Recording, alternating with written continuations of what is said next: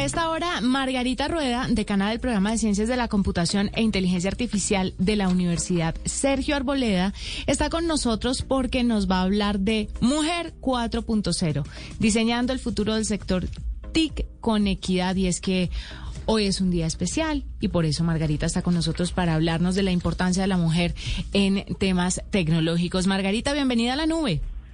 Buenas noches, Juanita y W, y buenas noches a toda su audiencia. ¿Qué está haciendo la Sergio Arboleda para llamar a las mujeres al mundo tecnológico, para que estén inmersas en esto, para que vean que no es un tema solamente de hombres, que no es un tema poco atractivo, que no nos quita feminidad, aprender, saber y conocer y desarrollar las habilidades que necesita cualquier persona para este momento, ni siquiera para el futuro, en este momento son requeridas? Pues Juanita, venimos haciendo un esfuerzo bien importante desde la universidad, alfabetizando y sensibilizando a las nuevas generaciones y por supuesto mostrándoles la importancia que tiene la tecnología y lo lindo que es este sector. Eh, me apasiona profundamente alfabetizar en estos temas y invitar a nuevas mujeres, a nuevas jóvenes, a nuevas niñas que están eligiendo carrera profesional a que se arriesguen a elegir programas de, ciencia y tecnología como lo tenemos en la Sergio Arboleda y en nuestro programa de ciencias de la computación e inteligencia artificial. Margarita, ¿cuáles son los obstáculos más comunes en este sentido? Es decir, ¿cuáles como, como las creencias más tradicionales, más eh, que más bloquean el acceso de las niñas a este tipo de carreras? Definitivamente un, obstáculo bien grande son los estereotipos culturales que hemos generado alrededor de las tecnologías. En las, en las generaciones de, niñas, pues desde la educación básica y media las empezamos a, a sesgar a que solamente sirven para carreras sociales y no para carreras tecnológicas. Entonces hay un tema de educación desde la casa y educación en, en la parte de educación básica y media en donde debemos trabajar profundamente para pues derrumbar esos estereotipos y empoderar a las niñas a que efectivamente ellas pueden y tienen las capacidades para ser parte del campo de la tecnología. A nivel mundial, de acuerdo con la UNESCO, en la enseñanza superior, solo el 35% de los estudiantes matriculados en carreras vinculadas con las materias STEM son mujeres y solamente el 28% de los investigadores del mundo son mujeres. ¿Cuál es la edad apropiada para empezar a cambiar estos paradigmas? Creería uno que desde que son muy chiquitas, desde que están en, en pre-kinder, sería lo ideal. ¿Esto quisiera decir entonces que las que son mayores son un caso perdido? ¿Cómo es el trabajo con una generación y con otra? No, definitivamente, Juanita, no son un trabajo perdido, pero sí necesitamos de articulación intersectorial y, por supuesto, de articulación en los procesos de formación de educación básica, media y superior, para que efectivamente logremos desarrollar las habilidades y competencias en las niñas eh, a la hora de elegir estas carreras de tecnología. Muy bien tú citas efectivamente que tan solo el 28% de las investigadoras del mundo son mujeres y es un tema de, por supuesto, estereotipos como lo mencioné y es un tema también de sesgo eh, sectorial y sesgo de género que tenemos en el campo de las TIC. Cambiarlo nos toma tiempo, pero hemos dado unos pasos importantes eh, en Colombia y por supuesto en la región.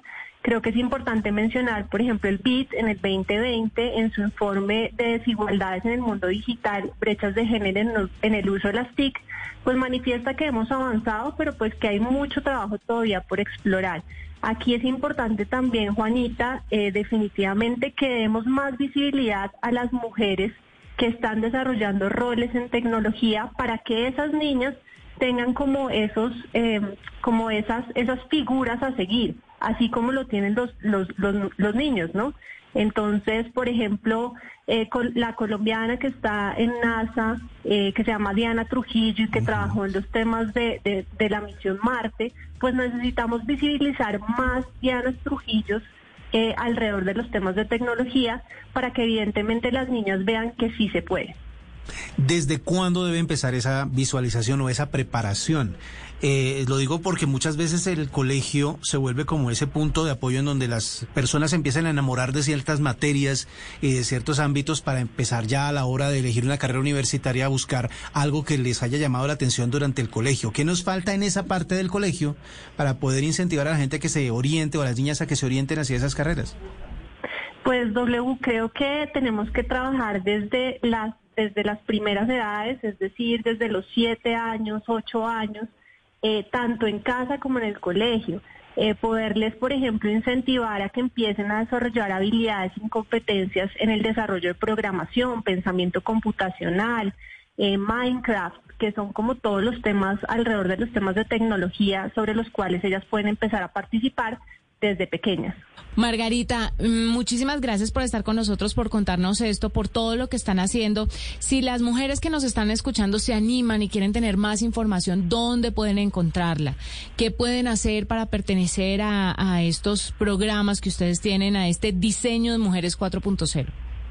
Eh, por supuesto, Juanita, ustedes muchísimas gracias por este espacio y bienvenidos pues a la Universidad Sergio Arbolea. En nuestra página principal encontrarán constantemente contenidos alrededor de estos temas de mujeres eh, empoderadas en el mundo 4.0 y en el mundo de la tecnología. Eh, mi, mi último mensaje, Juanita y W, es si ustedes, alrededor de ustedes, tienen una generación eh, de niñas y jóvenes que estén haciendo elección de carrera profesional, mm. pues sean ustedes el agente multiplicador e invítelas a ser parte de este cambio y a ser parte del sector de las tecnologías. Con todo gusto. Eh, no, y es que siempre lo hemos dicho aquí en la nube, no sabe lo que hemos peleado, lo que hemos luchado y, y el discurso constante desde este programa es todos somos iguales, no hay una carrera para hombres y mujeres, hay carreras que cada uno debe seguir, pero además la educación no solamente le compete a estas niñas, sino a todo su círculo más cercano. De hecho, a sus padres, a los profesores, para que entiendan y las apoyen y que se den cuenta que esto les puede representar no solamente a ellas, sino a la familia en un futuro mayores ingresos. Totalmente. Ayuda. Y, además yo soy de los que cree que por el cableado cerebral femenino podrían ser mucho más, mucho más interesante teniendo todo ese conocimiento en tecnología, eh, el desarrollo que se puede llegar a dar. Porque de verdad que es impresionante. Necesitamos equidad en este punto. Necesitamos tanto hombres como mujeres, pero sí es importante que todo el entorno social de esas niñas cambie, entienda, se eduque y sepa que estas son las carreras del futuro y son las habilidades que todos requerimos en el futuro. Margarita, gracias por acompañarnos. A ti, Juanita y W, y a toda la audiencia, mil gracias y buenas noches.